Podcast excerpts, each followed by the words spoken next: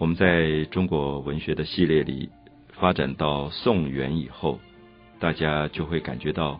有一种民间文学慢慢起来。我们所说的民间文学是民间的戏曲、民间的小说，这些不靠着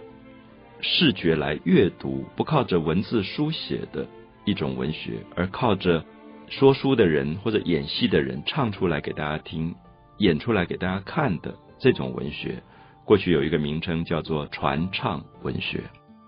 传唱是说在人们的口中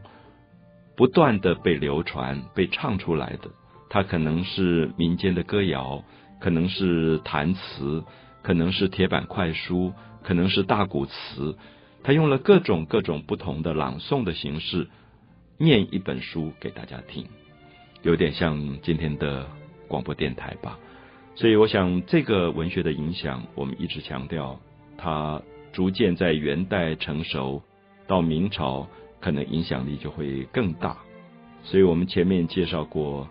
在元代跨越到明代之间，产生了中国文学里非常重要的两部小说《三国演义》《水浒传》。这两部小说的内容这么不一样，《三国》在写。一个历史里的故事，基本上牵涉到当时上层的政治里的一些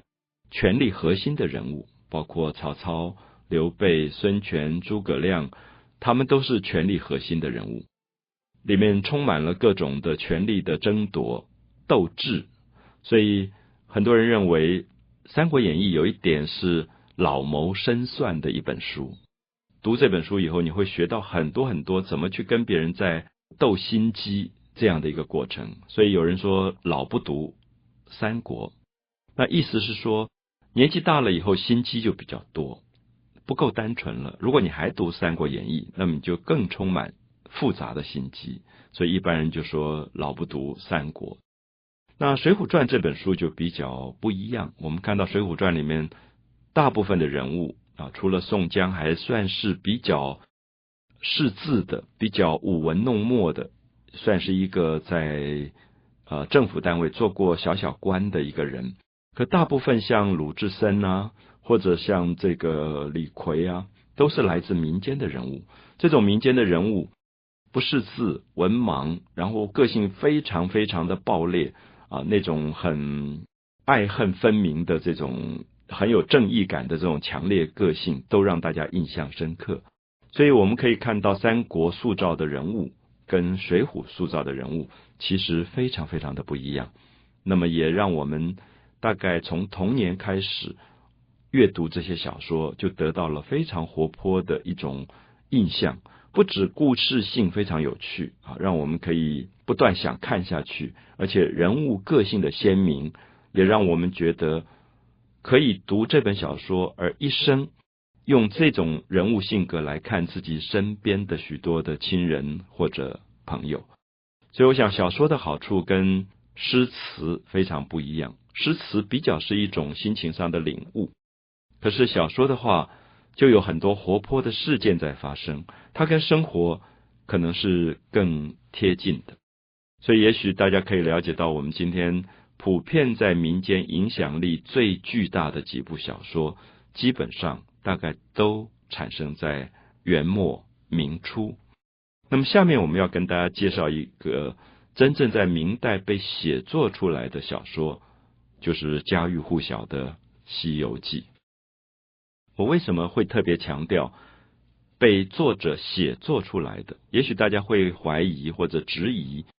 那《三国演义》不是被一个作者写出来的小说吗？《水浒传》不是施耐庵写的吗？《三国演义》不是罗贯中写的吗？我想我们前面曾经解释过，基本上三国的故事、水浒的故事，在唐宋以后就在民间一直有人在讲给大家听，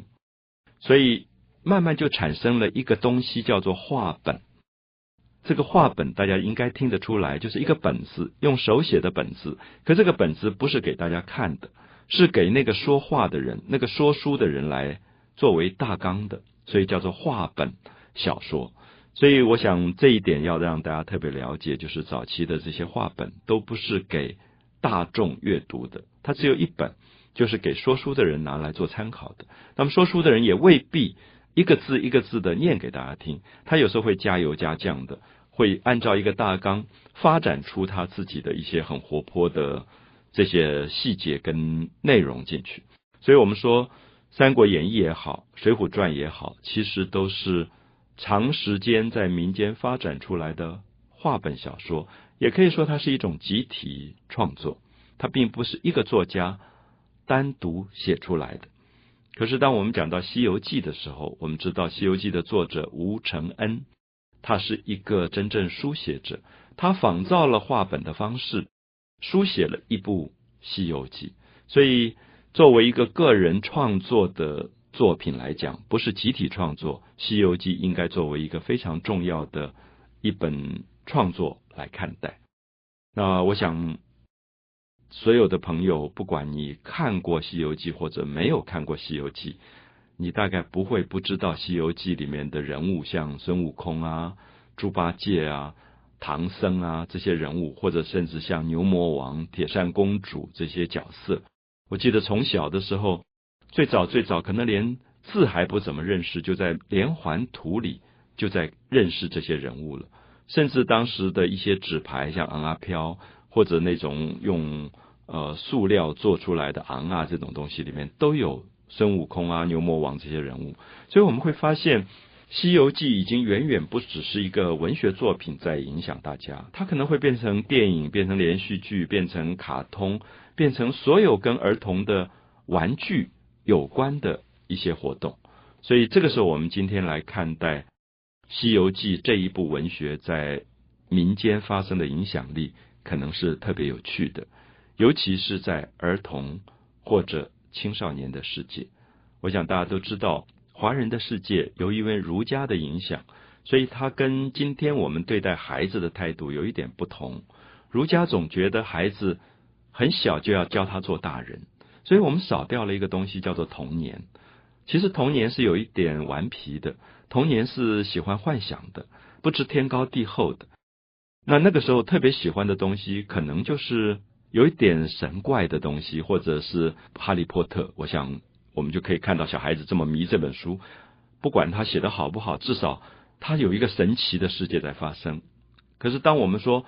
孔子子不语怪力乱神，那么他就不鼓励往。神怪的方面的发展，所以我觉得《西游记》其实是一个蛮对抗儒家传统主流文化的一个东西。它满足了孩子们的幻想，它这创造了一个猴子可以一翻就翻出多远多远去，然后可以七十二变。我想，如果我们用《哈利波特》这一类小说的角度来看，《西游记》事实上真的远比《哈利波特》还要有趣，因为它里面充满了孩子的这种各种神神怪怪的幻想。啊，所以我们会有机会再来分析，为什么《西游记》变成孩子这么喜爱的一本书。